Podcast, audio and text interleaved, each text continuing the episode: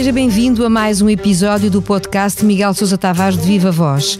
Às sextas-feiras falamos dos temas principais do artigo de opinião publicado na edição semanal do Expresso e esta semana voltamos a olhar para a guerra que nos consome e para a qual não vislumbramos nenhuma saída. Neste episódio, que tem como título E Viva la Muerte, falamos ainda sobre a torneira que já se fechou no Douro e deixamos para a parte final o improviso que escapou ao artigo do semanário. Vamos a isto. Eu sou a Paula Santos. Olá, Miguel. Olá, Paula. Esta semana fala de uma guerra sem fim, quando, mais perto do início, parecia que ainda havia condições para ser travada pela via do diálogo. Muita coisa mudou, entretanto. O Miguel entende que já se passou na Ucrânia o ponto do não retorno? Já se passou o ponto em que a paz parecia possível, isso uh, foi até maio mais ou menos. Em maio, a mim, em meu entender, há uma alteração total dos acontecimentos, sobretudo do lado ucraniano, porque Zelensky, se a Paula está a recordar, Zelensky na altura deu uma entrevista a um jornal inglês em que ele chegou a dizer que, que, era, um, que era o Ocidente que estava a pressioná-lo a continuar a guerra. Nessa altura, o secretário de Estado da Defesa norte-americano, Lloyd Austin, vai a, vai a Kiev, Uh, encontra-se com Zelensky, explica a Zelensky uh, qual é a verdadeira situação do aparelho militar russo, que era bastante má.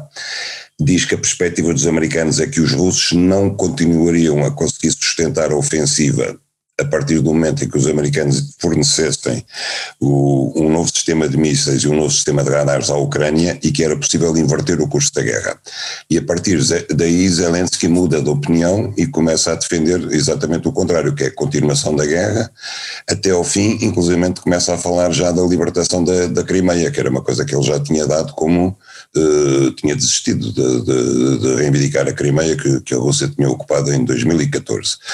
E de então para cá assistimos eh, de um lado, do lado de, de, da Ucrânia e da NATO a um forçar da guerra, alimentado ainda por cima pelos avanços conseguidos em agosto, e do, do lado da Rússia também nenhuma intenção de parar com a guerra, antes pelo contrário, houve esta mobilização que ainda não se percebeu ser parcial ou ser geral de novos soldados. Houve agora este, este movimento perigosíssimo de, de Putin, que foi o referendo nas regiões ocupadas pelo exército russo, antevendo que o próximo passo seja a anexação dessas regiões e passar a chamar-lhe território russo e, portanto, considerar qualquer ataque aí, qualquer ataque aí que a Ucrânia quer recuperar o seu território, que foi roubado pelos russos, considerar como um ataque à própria Rússia. Portanto, a perspectiva neste momento é continuar a guerra indefinidamente. Os senhores da guerra, de um lado e do outro, tomaram conta do assunto. O Miguel fala aí então desse ponto de viragem, desse momento em que o secretário da Defesa norte-americano foi a Kiev, de alguma maneira também garantir então essa ajuda militar que permitia à, à Ucrânia enfrentar eh, com outras condições a Rússia. Não acha que isso era expectável, tendo em conta que foi a Rússia quem invadiu um país soberano, que haveria por parte de aliados com peso essa resposta e essa reação?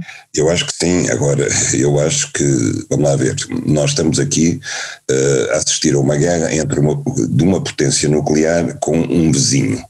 E as guerras só terminam de duas maneiras: ou por uma negociação entre as partes, e cada uma delas terá que ceder alguma coisa, ou então com a derrota total de uma das partes mas nós nunca assistimos à derrota total de uma potência nuclear com um vizinho na sua fronteira. Não sabemos o que é que pode acontecer. Já por várias vezes a Rússia uh, deu a entender que se o seu território for ameaçado poderá recorrer a armas nucleares, a qualquer tipo de armas. E isso é extremamente perigoso. Portanto, eu acho que dirigentes mundiais responsáveis, começando por Moscou e acabando em todas as outras capitais com influência, deveriam, pelo menos não pôr de parte a hipótese da paz, porque a paz é sempre a melhor hipótese e quem está no terreno são os ucranianos, quem está a sofrer os civis ucranianos que, que veem as suas casas destruídas, as suas cidades bombardeadas, as suas famílias na guerra ou mortos, esses certamente que querem a paz. Portanto, há sempre uma saída para a paz agora, é preciso que as pessoas a queiram, não é? O Miguel lembrava uma frase de Ursula von der Leyen que dizia na Assembleia Geral da ONU que este não é o tempo do apaziguamento, mas de continuar a guerra até à vitória. O problema lá está, é aquilo que dizia, nenhuma das partes quer ceder e as vozes internacionais, estas opiniões todas de peso, de alguma forma, também, também apontam no sentido de levar a guerra até às últimas consequências que ninguém consegue ainda vislumbrar quais são. Até que ponto têm Putin e Zelensky capacidade para uh, agir para além da comunidade internacional? Pois eu não sei, eu não sei. Agora nós estamos confrontados. Já sabemos que as duas grandes vítimas da guerra são os europeus e os africanos. E as perspectivas, nomeadamente do ponto de vista económico e social que se desenham para a Europa, são absolutamente terríveis. Já estamos a sofrê-las. E eu não consigo perceber como é que é proposto aos europeus, nomeadamente, um ano de recessão económica, um ano de crise continuada em todos os aspectos energéticos, etc. E nada mais nos é dito, quer dizer, não nos é dito uh, vamos tentar, apesar de tudo, trabalhar pela paz, isto não vai ser eterno. Neste momento, aquilo que os dirigentes têm para nos oferecer, para nos propor, é continuação indefinida da guerra.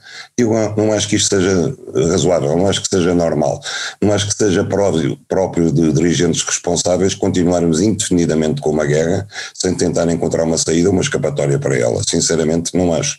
E quando vejo o Presidente da Comissão Europeia ir à Assembleia Geral das Nações Unidas e dizer como se fosse a coisa mais natural do mundo, isto não é tempo de apaziguamento, é tempo de continuar a guerra até a vitória final, eu fico preocupado. Passemos a outra luta, mas esta já com efeitos dentro de portas. Na semana passada o Miguel falava aqui no podcast da sua ida ao Douro e lembrava a urgência de responder às questões ambientais. Voltamos ao tema na semana em que a Espanha decidiu fechar a torneira do Rio com consequências para o lado de cá da fronteira. Aconteceu no Douro, mas pode não ficar por aí, não é, Miguel? Pode. Nós temos uma convenção internacional com a Espanha, que é a da Albufeira, que regula a utilização dos rios internacionais. Infelizmente, os nossos maiores rios são todos internacionais, isto é, correm todos de Espanha para cá, o Tejo, o Douro, o Guadiana, o Minho, e, e, e a Espanha, que é um país civilizado, eh, tem que regular a sua utilização eh, com Portugal, não pode simplesmente fechar-nos a torneira, não, é? não, pode deixar, eh, não pode impedir que a água continue a correr para, para, para, Portugal. Foi o que ela fez em relação ao Douro. O Douro neste momento está cheio de água, mas havia uma nova descarga prevista na Convenção da Albufeira para amanhã mesmo. Essa já não vai acontecer. E em princípio não acontecerá mais nenhuma até final do ano.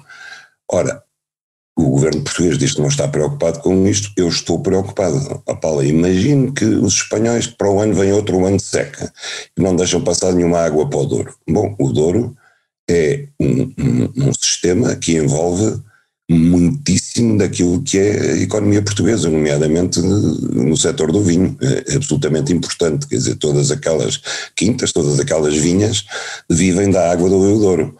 E nós não podemos regressar ao século XVIII, ter o Douro transformado num riacho à espera que chova o que já não, o, aquilo que não chove igual ao que chovia no século XVIII. Portanto, nós estamos perante um problema gravíssimo, que ainda pode ser mais grave se a Espanha fizer o mesmo no Rio Tejo e se fizer o mesmo no Guadiana. A Espanha é um país que gasta mais água na agricultura do que qualquer outro país europeu comparativamente, é uma coisa brutal e a única coisa que eles têm feito de bom é começaram a dessalinizar a água do mar a sério, coisa que nós não fazemos, porque nós começamos sempre a pensar, uh, depois dos problemas já terem acontecido, é um bocado como o aeroporto de Lisboa, também só agora é que começamos a pensar na dessalinizadora e primeiro que ela vá adiante, nunca mais se verá isso. Mas isso não impede que, de facto, a Espanha é, é, é um país que gasta água brutalmente, não apenas no tipo de agricultura que faz, super intensivo e na criação de gado, mas também nas perdas de água que tem nas condutas, que é uma coisa absolutamente brutal. E eu acho que a determinado ponto Portugal terá talvez que recorrer a um mediador internacional para discutir a questão das águas com Espanha, porque ela vai existir. Nós não vamos voltar a ter regularmente anos chuvosos, podemos ter um ou outro, mas o problema da água é um problema que está diante de nós para o futuro. E eu escrevo no meu artigo que uma das consequências que isso tem é que nós não podemos continuar a ter uma agricultura copiada dos espanhóis, fazer um tipo de agricultura super intensivo à base de grandes consumos de água, como se tivéssemos água para isso. Não, nós temos que fazer a agricultura para a água que temos e não o contrário, que é as pessoas começarem a fazer uma agricultura e depois pedir ao governo que lhes dê água. Isso não é possível. E como é que o Miguel avalia a posição ou a resposta ou falta dela do governo português nesta matéria e perante a decisão espanhola? Bom, eu quero acreditar que uma coisa são as respostas que são dadas uh, publicamente e outra coisa é aquilo que está a passar nas chancelarias a nível diplomático e que não vem cá para fora, porque com certeza que tem que haver um, um, trabalho diplomático por baixo da mesa, não apenas a nível dos Ministérios dos Estrangeiros e do Ambiente, mas, se necessário, diretamente de Primeiro-Ministro a Primeiro-Ministro. Eu acredito que esse trabalho, se não está já em curso, mais dia menos dia vai estar porque obviamente nós não podemos ficar de braços cruzados se a Espanha vai cortar o custo de água a todos os nossos rios internacionais e nos condena à sede e à seca. É evidente que isso não pode acontecer. A guerra na Europa e a luta pela água que seca nos rios portugueses, feito o retrato de mais uma crónica de opinião de Miguel Sousa Tavares na edição semanal do Expresso, seguimos para o improviso.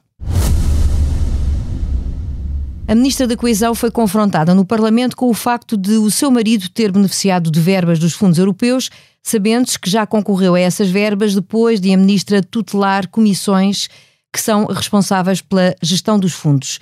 Ana Abrunhosa defende-se com a legalidade dos seus atos, mas as dúvidas, mais uma vez, talvez não sejam nesse domínio. Não, parece que do, do, ponto de vista legal há um parecer da Procuradoria-Geral da República que diz em substância. E é favorável, que, sim que nada impede, nos termos da lei, que isso aconteça, embora, na opinião da, da Procuradoria, a lei devesse ser mudada. Eu não estou tão certo disso, mas uh, há um ponto prévio, é saber se na atribuição de verbas uh, ao marido da ministra, quando ela já estava em função, se a própria ministra interveio ou não nessa atribuição de verbas. Esse ponto é decisivo. Se ela interveio, eu acho que estamos perante uma grave falta do ponto de vista ético e político. Ela não pode intervir uh, pessoalmente num dossiê em que o, o, seu marido é parte interessada. Agora, se isso não aconteceu, eu subscrevo um bocadinho aquilo que é a posição uh, escrita hoje pelo diretor do público, Manuel Carvalho, quer dizer, nós não Primeiro, não se trata de uso de dinheiros públicos, trata-se de dinheiros europeus a que o marido da ministra concorreu, a apoios europeus, concorreu como empresário e, e, e onde ele é um cidadão como outro qualquer. Se o, o projeto dele foi julgado válido, podia ser, podia ser ele, podia ser um filho, podia ser um irmão da ministra, podia ser o pai. Se o seu projeto foi julgado válido por quem tem que apreciar os projetos, ele também não pode ser excluído só pelo facto de ser marido da ministra, quer dizer, não, não faz sentido, quer dizer, não vamos exigir aqui a batota dele se divorciar para poder concorrer aos projetos, ou então não vamos exigir a quem vai para o governo, olha, você, ninguém na sua família próxima pode concorrer a projetos europeus, porque senão qualquer dia não temos quem nos queira governar, e eu sou daqueles que acho que uh, temos que ter alguém que nos governe. Partindo do princípio que eu, por exemplo, não gostaria nada de governar os portugueses, eu fico sempre contente que haja alguém que queira nos governar, desde que o faça, obviamente, com, com, com, com capacidade, com mérito e com honestidade. Até prova em contrário, e voltando, voltando atrás, se a ministra não interveio pessoalmente na atribuição de apoios comunitários ao marido, eu não vejo como pegar-lhe, sinceramente. Este caso foi debatido no Parlamento depois de uma pergunta da Iniciativa Liberal que não agradou a uma deputada da maioria e que uh, levantou a voz para pedir que, de alguma maneira, esta conversa que foi tida numa comissão parlamentar fosse uh, retirada da ata, fosse de alguma maneira censurada. Isto foi um embaraço para o Partido Socialista, que veio pedir desculpa, e a confirmação, Miguel, de que para alguns parlamentares não é fácil conviver com a crítica. Bom, eu devo dizer que eu nunca tinha ouvido falar da deputada socialista Isabel Guerreiro, nunca, e creio que a maioria das pessoas também nunca ouviu falar dela, e, e isto é aquilo que aconteceu, acho que ela perdeu uma excelente oportunidade de continuar desconhecida do grande público, porque de facto não cabe na cabeça de ninguém uh, vir pedir que se apague a intervenção com o pretexto de que ela não estava na ordem do dia, e comparando a intervenção de Guilherme Pinto com, por exemplo, a deputada dizer, ah, eu também não venho aqui falar do concerto a que assisti neste verão porque está fora da ordem de trabalhos. Isto não cabe na cabeça de ninguém. É uma, é uma intervenção não só absurda, deslocada, patética, mas que revela mesmo alguma tentativa sensória que é preocupante. E embora o, o líder, do, o presidente da Comissão de Socialista já tenha pedido desculpas em nome do partido, em nome da deputada, ela própria ainda não pediu desculpas, que eu saiba. É, que eu saiba, não fez nenhuma declaração, não. Pelo menos até ao momento em que estamos a gravar, não fez. Pois, exatamente, e portanto, quer dizer, eu fico considerado, porque como é que esta senhora faz uma intervenção digna da antiga Assembleia Nacional do Estado Novo e passadas mais 24 horas continua em silêncio, o partido já pediu desculpa em nome dela, ou seja, ela já foi humilhada pelo próprio partido e continua calmamente lá sentada na retaguarda do Parlamento como se não tivesse acontecido nada de grave e isto foi grave. Miguel Sousa Tavares de Viva Voz e Viva la Muerte, o título do artigo desta semana. A sonoplastia deste episódio está a cargo de João Luís Amorim. A opinião à sexta-feira.